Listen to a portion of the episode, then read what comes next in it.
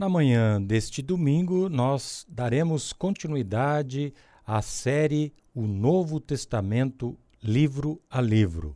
Hoje nós veremos a carta de Paulo aos Romanos. Não há nenhuma contestação de que o autor desta carta tenha sido o apóstolo Paulo. É provável que Paulo tenha escrito esta carta no final da sua terceira viagem missionária, aproximadamente em 56 depois de Cristo. A tradição católica romana diz que foi Pedro que fundou a Igreja de Roma, mas há poucas evidências históricas de que isso realmente tenha acontecido. Há muito tempo, Paulo sonhava visitar a Igreja de Roma mas foi impedido de fazê-lo, de acordo com as suas próprias palavras no versículo 13 do capítulo 1. Pela providência de Deus, a impossibilidade de Paulo visitar Roma deu ao mundo esta obra-prima da doutrina cristã. O tema principal da carta aos Romanos é a salvação. E o texto-chave é Romanos 1, versículos 16 e 17, que diz: Não me envergonho do Evangelho, porque é o poder de Deus para a salvação de todo aquele que crê, primeiro do judeu, depois do grego, porque no Evangelho é revelada a justiça de Deus, uma justiça que do princípio ao fim é pela fé, como está escrito: o justo viverá pela fé. Nesta carta, Paulo explica aos cristãos de Roma que a salvação envolve a justificação, a santificação e a glorificação. Quando aceitamos Cristo como nosso Senhor e Salvador, somos justificados, entramos no processo de santificação e teremos no futuro os nossos corpos glorificados. A salvação, portanto, engloba três tempos: passado, presente e futuro. Romanos, capítulos 1 ao 8, cobre todos os três tempos da salvação para o cristão. Os capítulos de 1 a 4 lidam com a perspectiva passada da salvação para o cristão, que é a justificação, conforme dizemos agora há pouco. Romanos capítulo 5 até o versículo 17 do capítulo 8 trata do aspecto presente da salvação, que é a santificação. Em seguida, de forma breve, mas bastante contundente, o texto de Romanos 8, versículo 18 ao 39, fala do aspecto futuro da salvação a glorificação. Vejamos agora cada aspecto da nossa salvação. O primeiro é a justificação. A justificação é o aspecto da salvação que lida com o nosso passado, conforme disse. Quando aceitamos Jesus Cristo como Senhor e Salvador, nós somos justificados. A palavra justificação era um termo do direito romano que se aplicava à pessoa que tivesse sido absolvida de sua pena, de sua condenação, que tivesse a sua culpa apagada. Literalmente significa isso. Para nós, significa que Deus declara que a nossa culpa foi cancelada, foi apagada, não existe mais. Isso não com méritos nossos, mas sim na obra realizada por Jesus Cristo, através de sua vida, morte e ressurreição. E a justificação é um tema marcante na carta aos Romanos. Em Romanos 3, 23 24, nós lemos assim: Pois todos pecaram e estão destituídos da glória de Deus, sendo gratuitamente por sua graça, por meio da redenção que há em Cristo Jesus. A palavra diz o que nós acabamos de explicar. Em Romanos 4, 7 e 8, diz: Como são felizes aqueles que têm suas transgressões perdoadas, cujos pecados são apagados.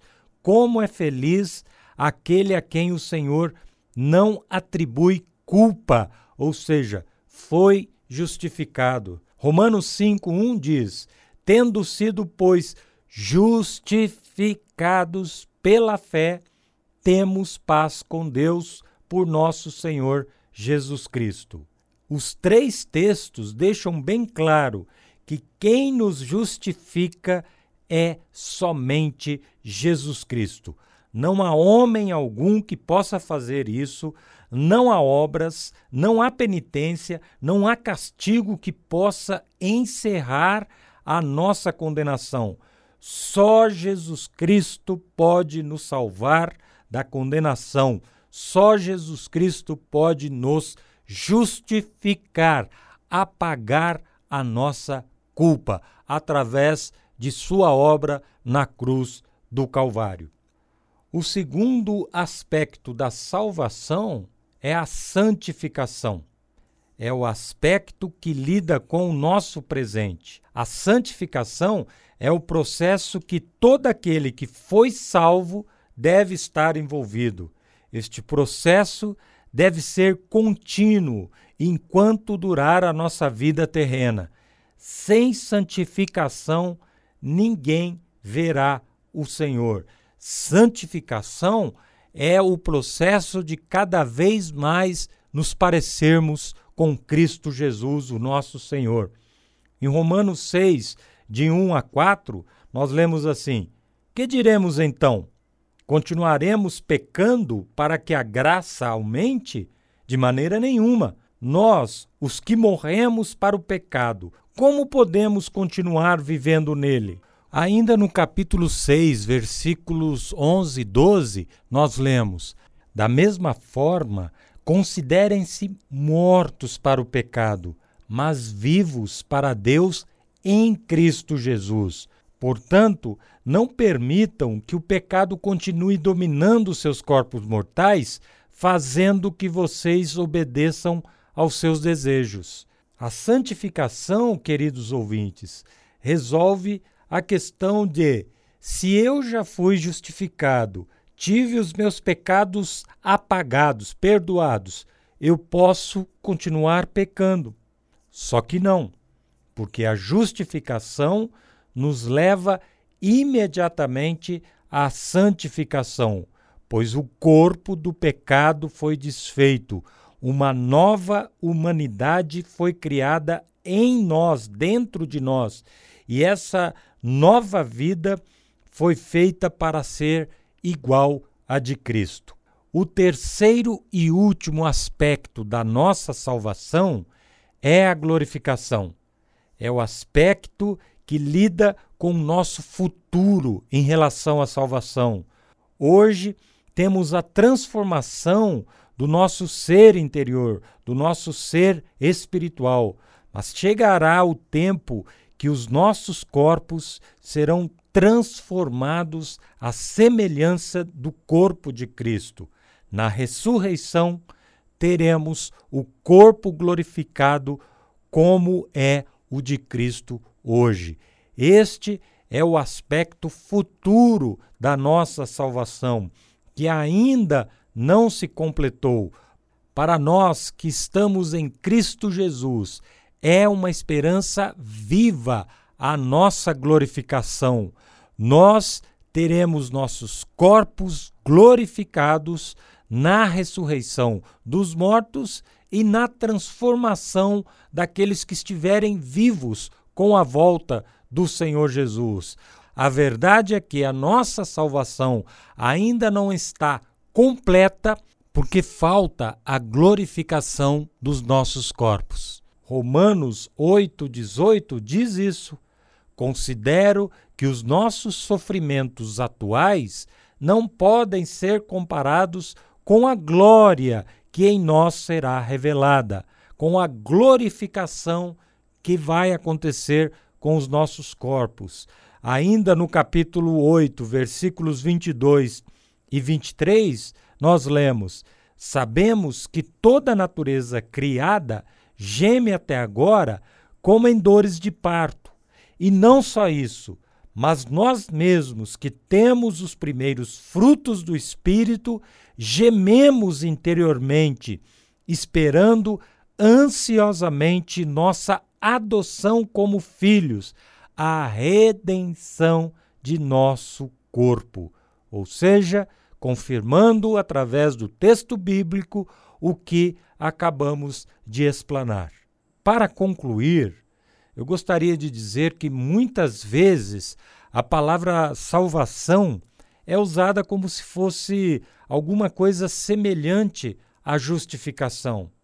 Talvez estejamos perguntando de uma maneira errada: você é salvo? Quando na verdade a pergunta certa seria: você é justificado? Você já foi justificado? A sua culpa já foi perdoada? Já foi apagada? Há razões bíblicas para o uso da palavra salvo neste sentido, mas quando Paulo quer ser explícito, mais objetivo, ele usa justificação para este conceito.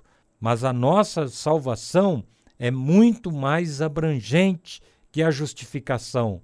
A salvação inclui tudo isso com base na obra consumada de Cristo: justificação, santificação e glorificação.